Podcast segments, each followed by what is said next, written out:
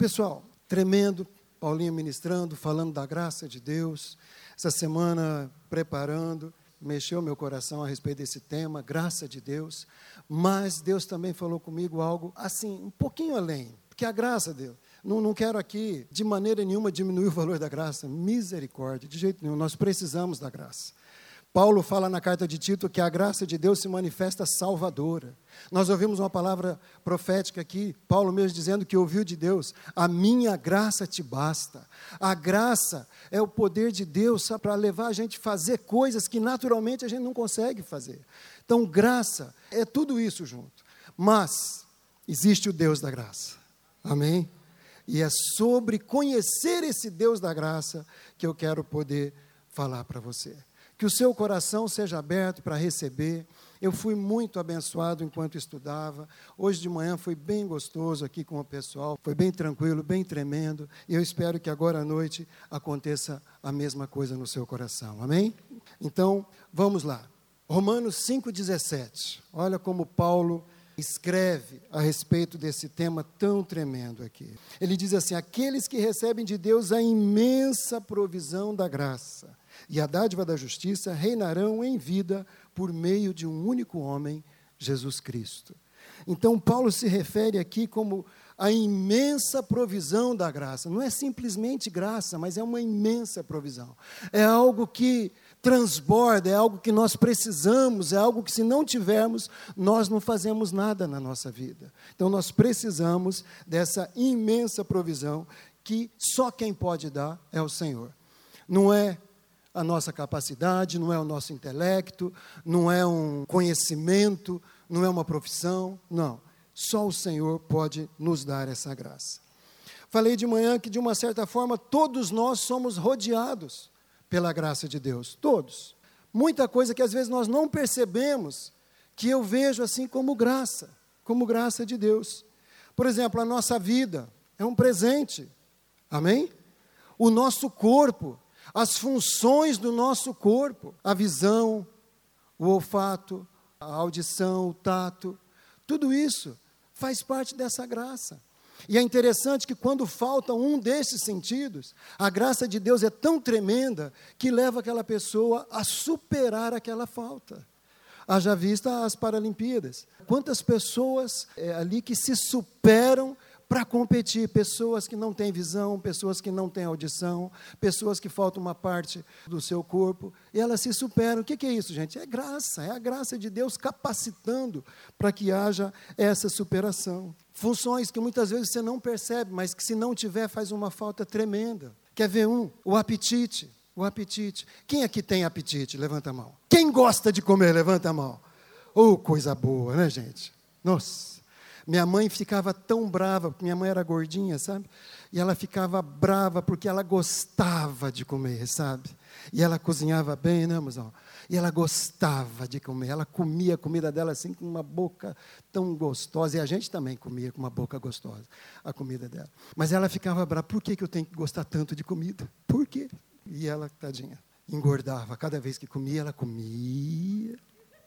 Então, o apetite é uma graça. Tem alguns que têm uma graça maior que os outros, não é verdade? Não é verdade?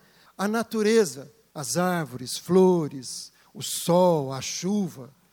De repente, você é uma daquelas pessoas que eu gostaria de despertar a tua atenção para você não ser mais assim.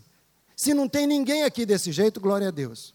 Mas tem gente que não suporta um dia como foi o dia de hoje. Não tinha chuva, não tinha sol, não tinha frio e não tinha calor.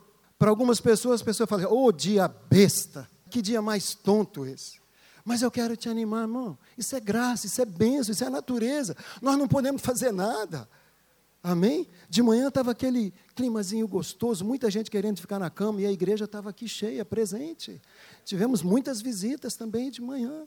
Então, o pôr do sol, se você nunca parou para prestar atenção no pôr do sol, pare. Não faça isso só quando você estiver de férias. Quando a gente está de férias, daí a gente vai, vai ver o pôr do sol, vai ver o nascer do sol, vai ficar olhando o mar batendo nas pedras, tudo lindo, tudo romântico, tudo bom, e tudo é lindo mesmo. É a natureza, é a bênção de Deus. Mas faça isso sem você estar de férias. Quem recebe isso? Olha para a lua, Não viver no mundo da lua, mas olhe para a lua. Curta a lua. Pare um pouquinho, olhe para as flores. Amém, gente? Isso é graça, isso é a bondade de Deus para a gente, para encher os nossos olhos, para fazer bem para a nossa alma. Tudo isso é bênção. Amém? É uma outra forma de graça que eu vejo. Música. Que delícia ouvir esses instrumentos. Que, que coisa, sabe? Às vezes, gente, eu não tenho ouvido, não sou músico, não sou nada, mas tem alguns instrumentos que chamam minha atenção. Um deles é o contrabaixo. E às vezes eu fico aqui olhando, ouvindo os caras fazer aqueles remeleixos, aqueles negócios todo assim, e eu fico ali, às vezes até esqueço de cantar, ouvindo. Outro que me chama a atenção, a flauta, o violino, sabe? Então eu, eu fico meio que viajandão nessas coisas. É graça, esse talento, essa capacidade de tocar um instrumento. Se você pega um violão, se você for igual eu, você vai olhar aqui e você vai querer olhar no braço, não é verdade? Você vai querer olhar aqui e no braço. Você viu que eles tocam, não olha para lugar nenhum. Não dá uma raiva isso? Não é verdade, gente? Eles tocam, não olham para lado nenhum, o dedo deles ali. Meu, é a graça. Amém, pessoal? Glória a Deus. Tudo isso eu vejo como graça, porque isso está disponível para nós, filhos de Deus, mas também está disponível para quem não é filho de Deus eles podem desfrutar da mesma natureza que eu e você. Eles podem desfrutar da mesma chuva, do mesmo sol, da mesma lua, dos mesmos talentos artísticos, sim ou não? Então isso é graça, porque graça é aquilo que nós não merecemos e recebemos. Amém, gente? Nós vamos falar mais disso, mas eu quero falar muito do Deus que concede essa graça, do Deus que é Senhor dessa graça, do Deus que toca e abre os nossos olhos, o nosso coração, para que a gente não desperdice essa graça, para que a gente valorize essa graça. Eu não coloquei aqui, mas o Salmo 103, 7, é um salmo que a gente ama citar, diz que o povo conheceu os feitos de Deus, mas Moisés conheceu os caminhos de Deus. Amém? Por que, que Moisés conheceu os caminhos de Deus? Porque Moisés andou com Deus. Moisés conheceu Deus, Moisés se aproximou mais de Deus. O povo só ficou com os feitos. O que são os feitos? É essa graça. Amém, gente? Então a graça é importante, mas o Deus da graça, o Deus da graça, tendo o Deus da graça, nós não vamos desperdiçar a graça. A nossa condição não pode nos impedir de nos rendermos à graça de Deus. Amém?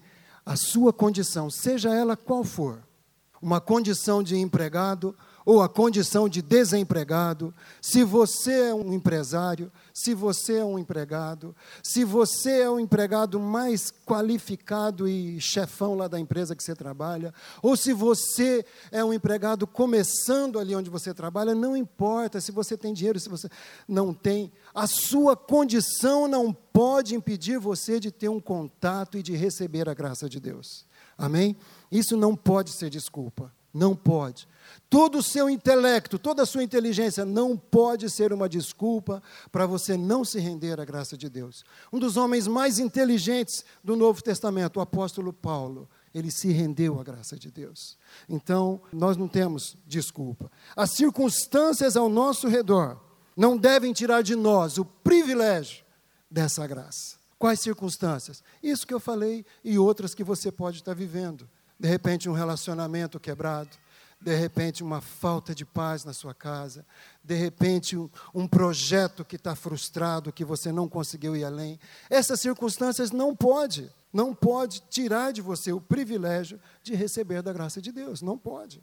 Tá certo? Muitas vezes a gente fica tentando ou fazendo planos e sonhos para muito tempo. Gente, temos que fazer planos. Temos de ter metas. Mas o nosso tempo é agora. A nossa vida é agora, amém? Tudo que nós temos é o agora. Nós não temos o amanhã. Nós não podemos deixar para tomar uma decisão em relação ao Deus da graça amanhã. Nós precisamos tomar essa decisão agora. Porque amanhã, talvez a gente não esteja aqui. Amém? Então, se tem alguma pendência no seu coração em relação ao Deus da graça, a decisão, o tempo para você é agora. Nós não temos outro tempo. Nós temos o agora. A Bíblia sempre faz questão de mostrar as virtudes e a falta de virtudes de todos os personagens. Não esconde detalhes. A Bíblia não esconde, nunca escondeu os pecados de Davi. não escondeu os pecados de Salomão, não escondeu as mancadas dos nossos irmãos do Novo Testamento. A situação que Pedro se envolveu de negar Jesus, a situação que Pedro se envolveu com o apóstolo Paulo, está tudo registrado, gente. A Bíblia não mascara nada. Então, nós vamos ver vários exemplos de pessoas que tiveram o seu sentido de urgência despertado, lembrando que tinha o agora e tomaram uma decisão de conhecer mais o Deus da graça. E outras pessoas que não tiveram isso despertado e tomaram a decisão de procrastinar, de deixar para depois esse encontro com esse Deus da graça. Pensa o seguinte: quanto mais nós conhecemos a Deus, mais nós o obedecemos. Quanto mais conhecemos, mais o obedecemos. Que quanto mais nós conhecemos, mais nós vamos saber que Ele nos ama. E nós vamos ter liberdade de obedecer, porque sabemos que se obedecemos é para o nosso bem. Amém? É para o nosso bem. E quanto mais nós obedecemos, mais nós crescemos. Quanto mais nós crescemos, mais nós conhecemos. E isso não para, isso não para. Vamos falar então de algumas pessoas nas mesmas condições, nas mesmas circunstâncias, ou pelo menos muito parecidas. Tá certo? Quero tomar aqui como exemplo dois homens ricos que a palavra de Deus fala no Novo Testamento. Está no mesmo evangelho, o evangelho de Lucas. Se você puder abrir a Bíblia, o pessoal vai projetar aqui. Lucas capítulo 18. Um desses homens é Zaqueu, e o outro, simplesmente a Bíblia fala, um homem rico. Algumas Bíblias colocam lá um títulozinho antes de começar, dizendo jovem rico. Mas não fica claro na Bíblia se era um jovem ou se era já um, uma pessoa mais madura. Mas o fato é que esse homem era rico. Nosso primeiro exemplo são esses dois homens ricos. Eram dois judeus, dois que conheciam a palavra do Antigo Testamento, conheciam, já tinham ouvido falar, já tinham ido na sinagoga, já tinham participado, conheciam os Dez Mandamentos, como nós vamos ver aqui, a descrição de um deles. Cada um teve uma escolha, teve uma decisão.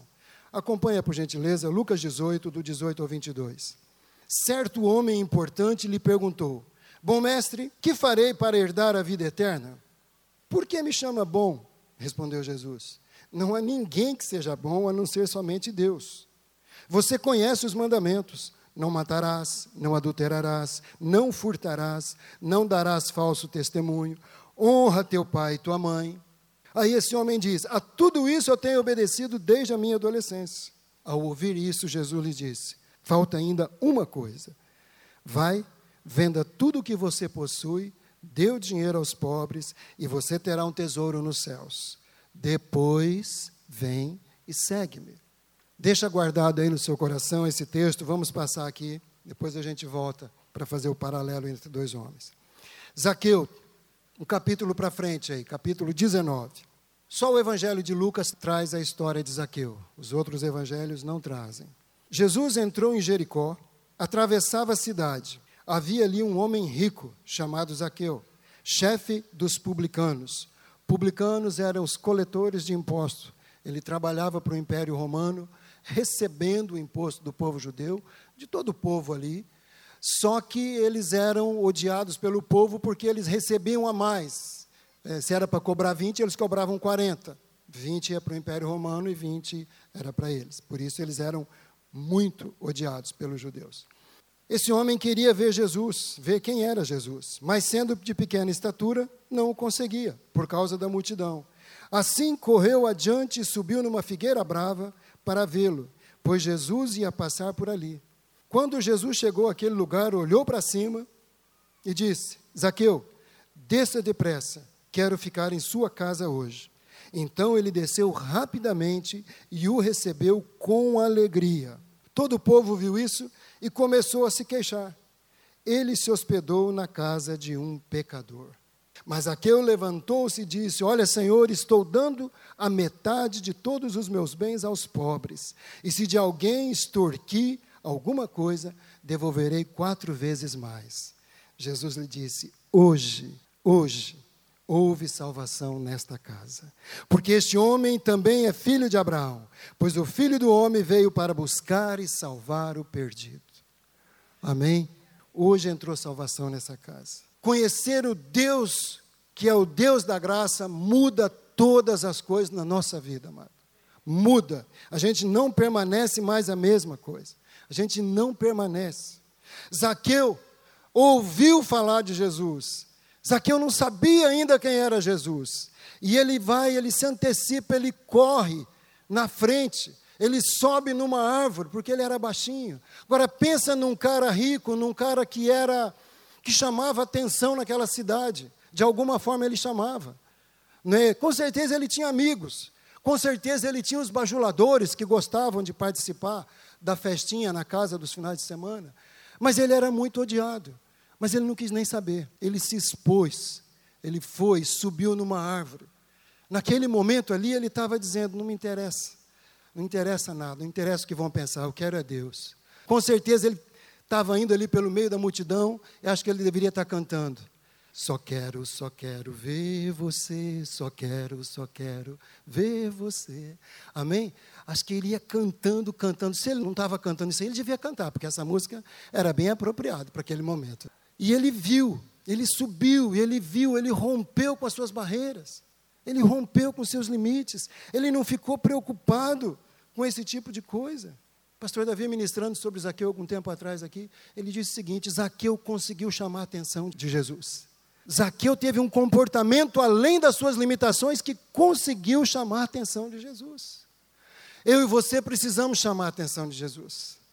As suas atitudes têm chamado a atenção de Jesus.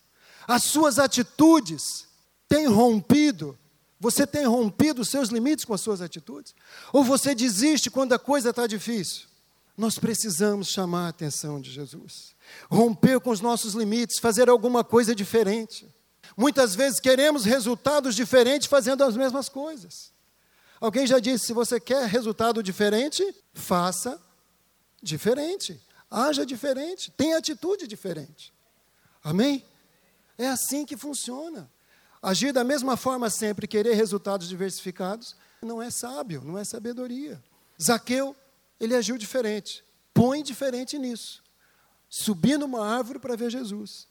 E é tão interessante, amado, quando eu e você chegamos na presença do nosso Senhor, com o coração quebrantado, arrependido, confessando, admitindo o que nós somos e quem nós somos e reconhecendo quem Ele é. Ele nos acolhe, Ele não nos coloca na parede, Ele não dá uma ordem difícil para a gente cumprir. Não dá porque o seu coração já está quebrado, o seu coração já está humilhado, o seu coração já está contrito.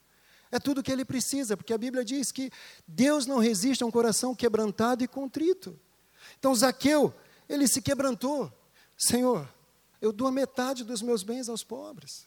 Ele já estava totalmente rendido, totalmente quebrado. Isso chamou a atenção de Jesus. E Jesus, a única coisa que fala para Zaqueu, Zaqueu, eu quero entrar na sua casa hoje. E aqui o texto diz que ele foi e recebeu Jesus com alegria.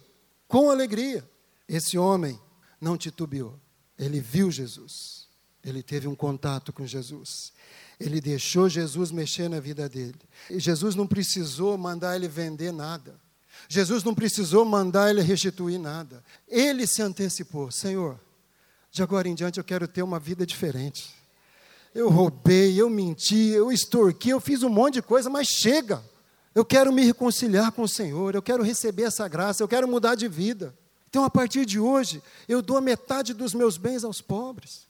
E a quem eu roubei, eu dou quatro vezes mais. Ele estava sendo bíblico, porque no livro de Levíticos está escrito lá que quando um ladrão fosse descoberto, ele deveria restituir quatro vezes aquilo que ele tinha roubado. E ele está cumprindo o que diz a palavra de Deus, está fazendo da vontade de Deus a sua própria vontade. E o homem rico? E o homem rico. Um homem importante também. A própria Bíblia declara que ele era importante. Esse texto desse homem rico está logo na sequência daquela passagem que Jesus está falando com os discípulos a respeito das crianças. Deixe vir a mim as criancinhas, porque delas é o reino dos céus. E se vocês não tomarem posse do reino dos céus como uma criança, se vocês não se transformarem como uma criança, vocês não vão poder entrar no reino dos céus. Então Jesus estava dando ali todo um contexto de como deve ser o meu e o seu coração, para que a gente entre no reino dos céus. Como é o coração de uma criança, gente? É um coração que aprende, é um coração que não guarda mágoa, é um coração que perdoa, é um coração que, às vezes, você dá bronca numa criança, dali a pouquinho você vai lá, me perdoa.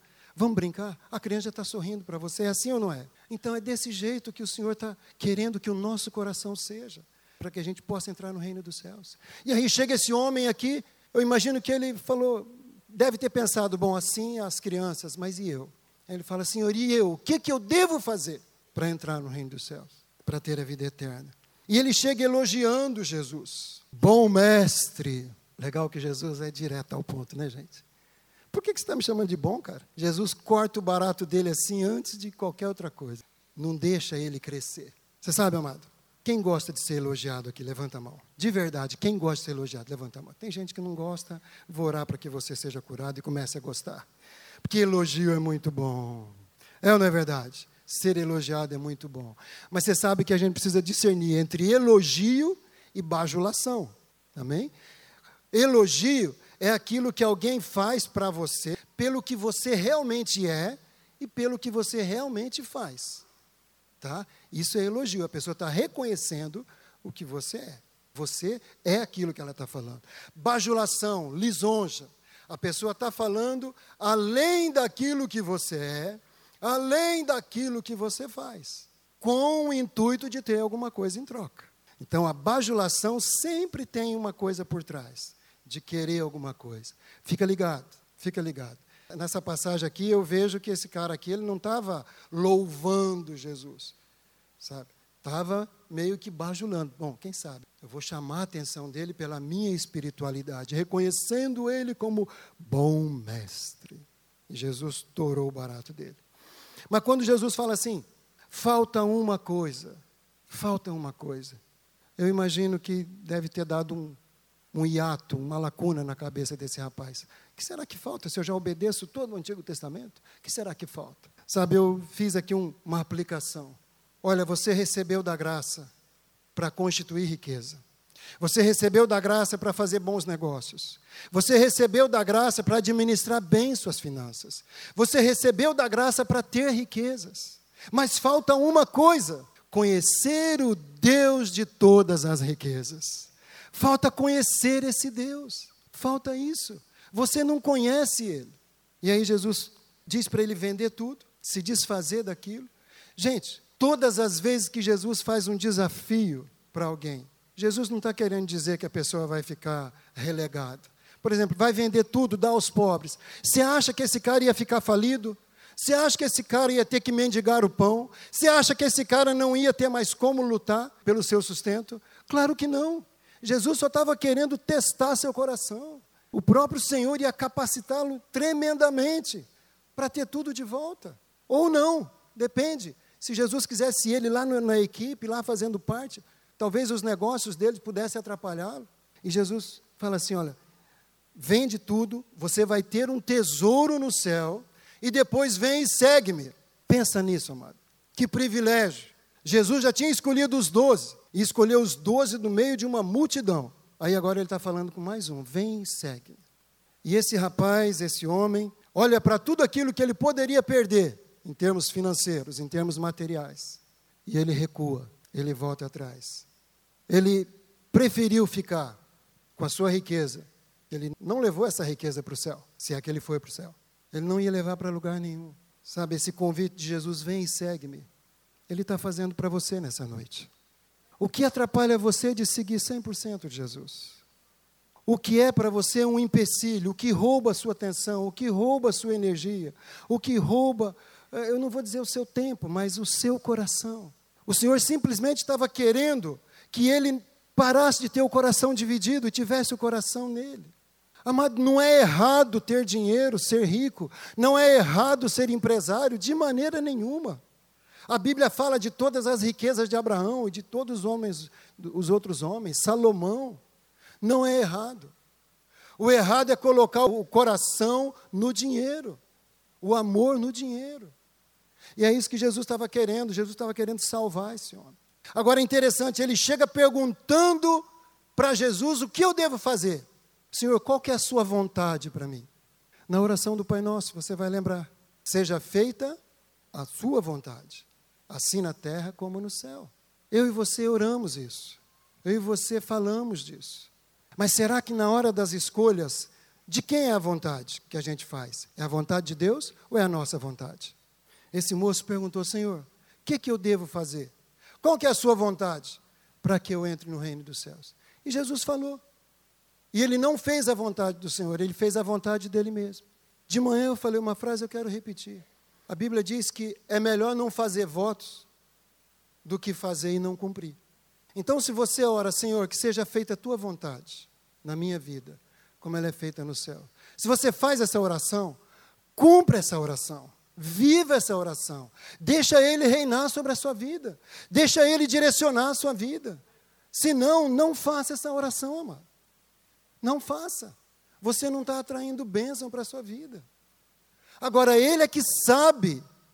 Ele é que sabe o melhor para a sua vida. Você não sabe, eu não sei. Eu não sei se eu vou dormir hoje, eu não sei se eu vou amanhecer amanhã, eu não sei. Mas eu sei que o meu Deus sabe. E eu sei que se eu aplicar o meu coração em conhecê-lo através da palavra, a vontade dele vai ser a melhor coisa para a minha vida. O próprio Jesus se rendeu à vontade do Pai. No Getsemane, ele não queria a cruz. Não queria o sofrimento da cruz, ele sabia de tudo que ele ia sofrer. E ele ora, Senhor, se possível, me livra dessa. Contudo, seja feita a tua vontade. O próprio Jesus se rendeu à vontade do Pai. Eu e você, muito mais. Como está a tua vontade em relação aos seus relacionamentos? A sua profissão? Como está a tua vontade em relação à escolha da sua carreira? É a tua vontade que está prevalecendo? Ou você tem confiado na vontade do Senhor? Ou você tem descansado? Você tem orado e fala: Senhor, faça a sua vontade. Faça a sua vontade. Faça a sua vontade. A vontade de Deus é perfeita, boa e agradável, amado. A vontade dele supre todas as nossas carências, supre todas as nossas limitações. Se você ficar com a vontade de Deus, você vai ter o rei do universo do teu lado fazendo a vontade dele. Se você ficar com a sua vontade, você vai estar sozinho fazendo a tua vontade. Por favor, quando você orar, seja feita a tua vontade, então que isso aconteça na sua vida que você deixe ele fazer a vontade dele. Outras duas pessoas, dois oportunistas, dois picaretas, um sete um, dois larápios, poderíamos dizer assim. Um deles é o, o Judas, aquele Judas que andou com Jesus, que traiu Jesus e que no final vendeu Jesus por 30 moedas. Esse rapaz conviveu com Jesus três anos. Esse rapaz aprendeu. Quando Jesus enviou os 70 discípulos, de dois em dois, ele estava lá. Ele estava lá. Quando foram feitos sinais, prodígios e maravilhas, com certeza, no nome de Jesus, ele também fez. Ele desfrutou disso tudo. Ele estava lá. Ele deixou algo subir no seu coração. Ele deixou algo subir no seu coração. Os evangelhos não falam muito detalhe sobre Judas, mas o apóstolo João, esse fala. Talvez tenha conhecido mais de perto. Talvez João a simplicidade para João escrever, a maneira como ele fez. No Evangelho de João, capítulo 12, do 3 até o 6, nós vemos aqui uma descrição bem legal de Judas. Fala de quando Maria, irmã de Lázaro, irmã de Marta, foi aonde estava Jesus e quebrou um vidro de perfume e ungiu Jesus. Preste atenção no texto. Então Maria pegou um frasco de nardo puro, que era um perfume caro, derramou-lhe sobre os seus pés e os enxugou com os seus cabelos. E a casa encheu-se com a fragrância daquele perfume. Mas um dos seus discípulos, Judas Iscariotes, que mais tarde iria traí-lo, fez uma objeção. Por que este perfume não foi vendido e o dinheiro dado aos pobres? Seriam 300 denários. Só lembrando, seria quase um ano de trabalho, quase um ano de trabalho. João escreve aqui, ele não falou isso por se interessar pelos pobres. Ele falou isso porque ele era ladrão. E ele era responsável pela bolsa e costumava tirar o que era colocado ali dentro. Um dos discípulos de Jesus. Um dos membros da célula de Jesus. Aí você pode falar, mas por que, que Jesus, sabendo disso tudo, trouxe um cara desse? Isso é a graça, amado. A graça de Deus, que não faz acepção de pessoas. E aqui a graça é acrescida de misericórdia, que misericórdia é a gente não receber o que merece. E Judas teve três anos. Três anos. Você pode falar, mas não tinha que ter um traidor? Tinha. Mas tinha que ser Judas? A Bíblia não fala. Jesus nunca falou que Judas iria trair. Um traidor. Podia não ser. Eu não sei o que, que podia, se todo mundo confessasse e falar, Deus, Jesus, o diabo está querendo colocar no meu coração para trair você, o que, que eu faço? Eu não sei como que seria a continuação da história, porque estava profetizado. Mas eu sei que Deus é Deus, Ele é o Deus da graça, alguma coisa ia acontecer. Mas Judas não fez isso. Pelo contrário, pelo contrário, ele continuou com seu intento mal. E depois da traição, depois que Jesus estava sendo preso, foi julgado, condenado, Judas se apresenta diante dos sacerdotes, isso está em Mateus 27, no versículo 4 e 5. Ele diz assim: Pequei, pois traí sangue inocente. Os sacerdotes disseram: Que nos importa? A responsabilidade é toda sua. Judas jogou ali o dinheiro, foi se enforcar. Mesmo depois dele ter feito isso, se ele tivesse se arrependido, procurado Jesus, a história dele podia ser diferente. Amém, amado? A história dele podia ser diferente. Como a história de Pedro foi. Não tem muita diferença entre o ato de Pedro e o ato de Judas. A diferença é financeira. Judas recebeu para trair Jesus. Pedro por amor à própria vida, traiu Jesus, negando ele. Mas Pedro se arrependeu. A Bíblia diz nesse texto aqui que Judas, tomado de remorso, foi e enforcou-se. Remorso não gera vida, arrependimento gera vida. Amém? Arrependimento segundo Deus produz vida. O arrependimento segundo o mundo, o que, que é? É o remorso. Isso produz morte. Assim acaba a história desse homem que andou do lado, conviveu com a personificação da graça, o próprio Jesus, e não deixou a graça tocá-lo de maneira que pudesse transformar a sua vida. O outro homem, fazendo um paralelo com esse daqui, também ladrão, também enganou o seu patrão e fugiu. O nome desse rapaz é Onésimo. Onésimo. Você encontra isso aí no livro de Filemão. Filemão, uma carta de um capítulo só, poucos versículos, mas de uma profundidade. Se você quer aprender sobre relacionamento, sobre perdão, sobre restituição, sobre quebrantamento, leia a carta de Filemão, estude a carta de Filemão, e você vai ter tudo isso ali. Esse homem roubou o seu patrão, o nome do seu patrão é Filemão, e fugiu. Por alguma razão ele foi parar aonde Paulo estava. Paulo estava preso na cidade de Roma.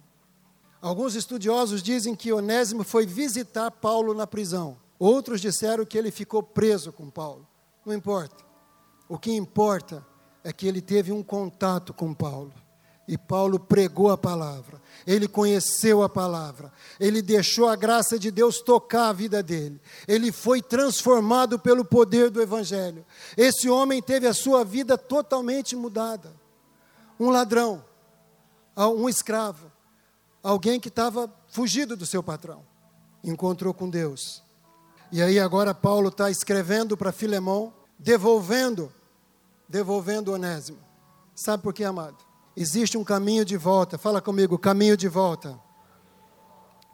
Onésimo, ao longo da sua vida ali, de repente ele foi um bom funcionário, um bom escravo. Mas alguma coisa aconteceu, tomou conta do seu coração e ele fez o que fez e fugiu. Ele tinha lesado o seu patrão. Ele tinha ferido o coração do seu patrão. Eu e você, muitas vezes, ao longo da nossa vida, ferimos pessoas, machucamos pessoas, familiares, pai, mãe, filho, irmãos, primos, cunhados. Ferimos colegas de trabalho, ferimos os empregados, no caso do patrão, ferimos os patrões, no caso de empregado. E um dia a gente tem um encontro com Jesus. Um dia a gente recebe essa graça, essa graça impacta o nosso coração. Uma mudança acontece na nossa vida. Nós temos que fazer o caminho de volta, amado. Você está uma bênção. Bem que eu gostaria que você ficasse comigo, mas você tem que restituir. Você tem que fazer o caminho de volta. Você tem que voltar lá para Filemão.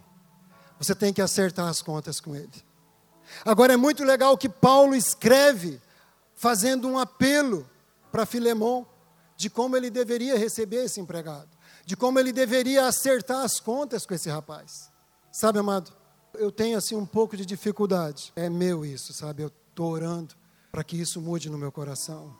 Mas eu costumo ouvir algumas pessoas que às vezes passaram pela nossa vida, tivemos algumas situações, fomos feridos, a pessoa passou e está em outro lugar, está numa outra cidade. E aí lá ela teve um encontro com Deus, está sendo restaurada. E aí alguém pega e fala: tal pessoa está uma bênção, precisa ver como está crescendo em Deus. Sabe, eu fico feliz por um lado, mas por outro lado eu penso: mas e a restituição? E fazer o caminho de volta? E as pessoas que ela feriu? Essa graça que está impactando a vida dela precisa atingir as pessoas que ela feriu. Você está entendendo, amado? Caminho de volta. Não importa quem você feriu, não importa se no seu caminhar algumas coisas aconteceram e pessoas foram magoadas por conta da, de alguma atitude sua. Faça o caminho de volta, acerta, passe a sua vida limpo, faça valer essa graça que está fluindo em você. E quando você fizer isso, essa graça que está em você vai invadir o coração daquela pessoa também, como aconteceu com Jacó e Esaú. Jacó teve um encontro com Deus, e aquela graça no seu coração impactou a vida do seu irmão Esaú. Seu irmão estava carregado de ódio, naquele momento ele liberou perdão para Jacó.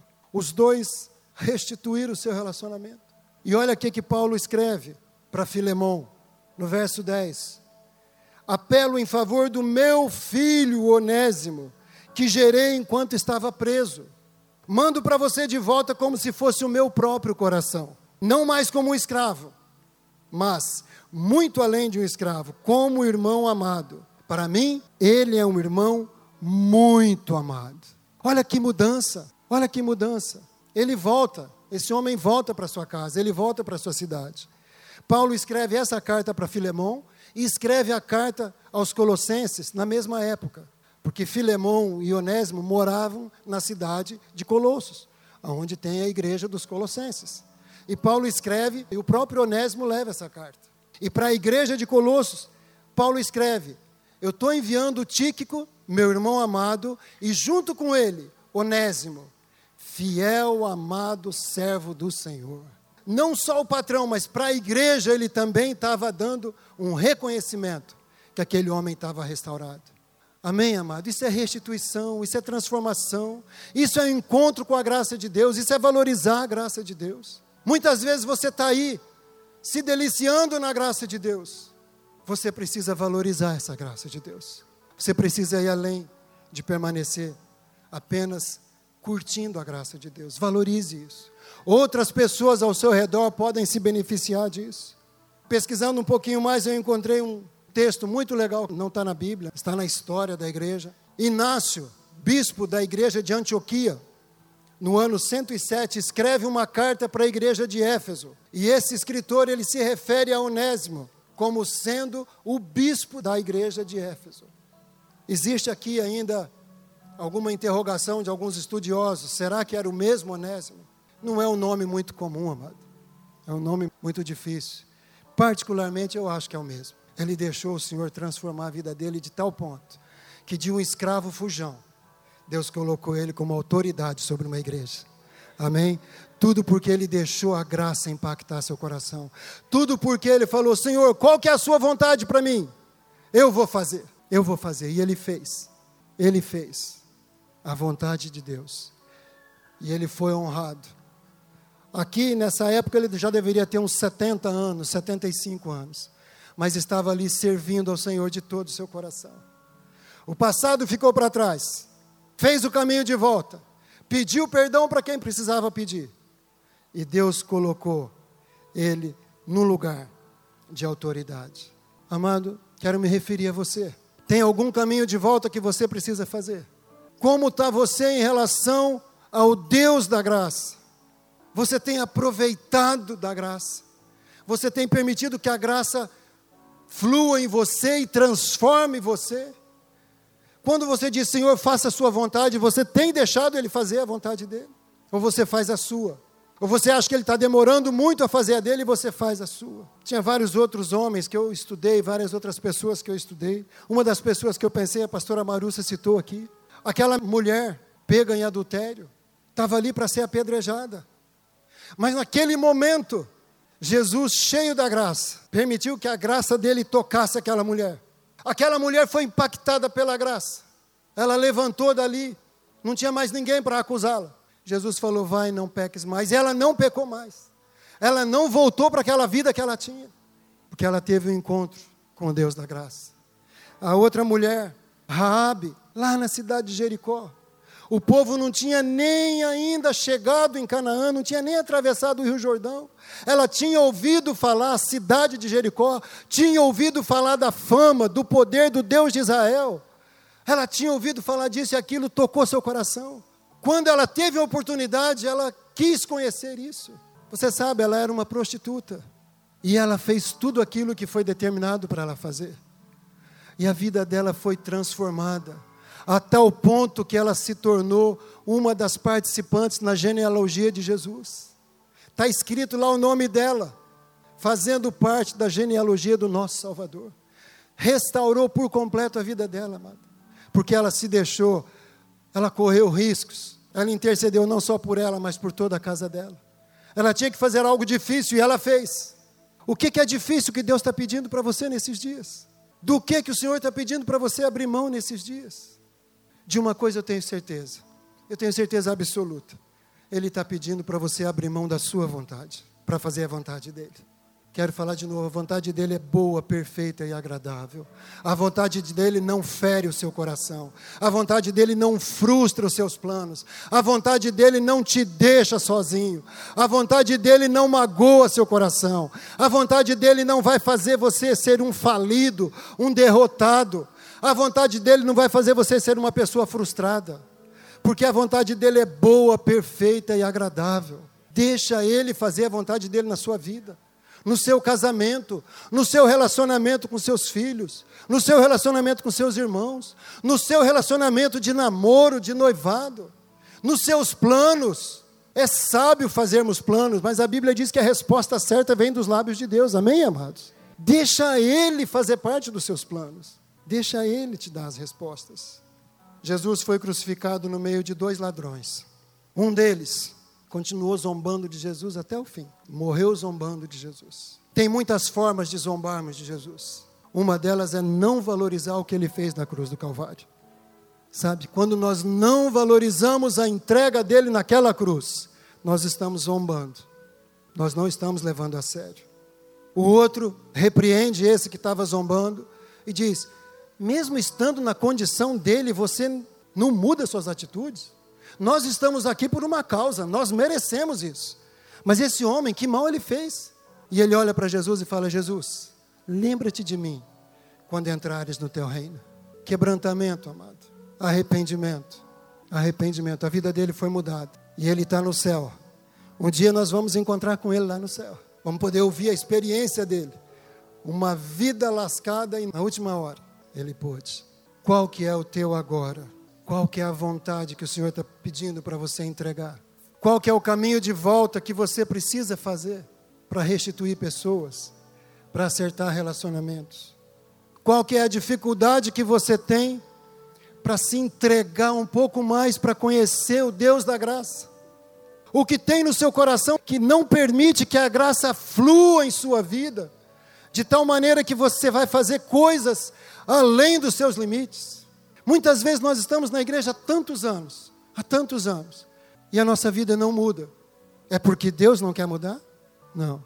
Muitas vezes a gente ouve pessoas dizerem: Acho que Deus me abandonou, Deus não se importa comigo. Essa semana, lendo um, um livro, a autora coloca lá: Deus nunca nos abandona, nós nos abandonamos. Nós nos abandonamos. Nós nos abandonamos à nossa própria sorte nós nos abandonamos às nossas próprias escolhas, nós nos abandonamos a fazer a nossa própria vontade e depois colocamos a culpa em Deus. Deus me abandonou. Nós precisamos nessa noite, amado, tomar a mesma decisão que Onésimo tomou, que Raabe tomou, que aquela mulher que estava para ser apedrejada tomou, que Zaqueu tomou. Se algum ponto dessa palavra falou alguma coisa ao seu coração, eu quero pedir que você saia da sua zona de conforto, como Zaqueu fez Zaqueu saiu da zona de conforto, subiu numa árvore para ter um encontro com Jesus, para mostrar que ele queria Jesus acima de qualquer coisa. Sabe, saia da sua zona de conforto. Nós vamos cantar um cântico. Vem aqui na frente. É você e Deus.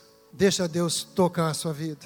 Enquanto a gente canta esse cântico, Quero pedir que você seja ousado, seja ousada, e venha aqui e entrega aquilo que está sendo um empecilho para você fluir na graça de Deus. Vem aqui e entrega para Deus confessando o que tem sido um transtorno na tua vida. Pode ver, nós vamos orar depois que todos estiverem aqui.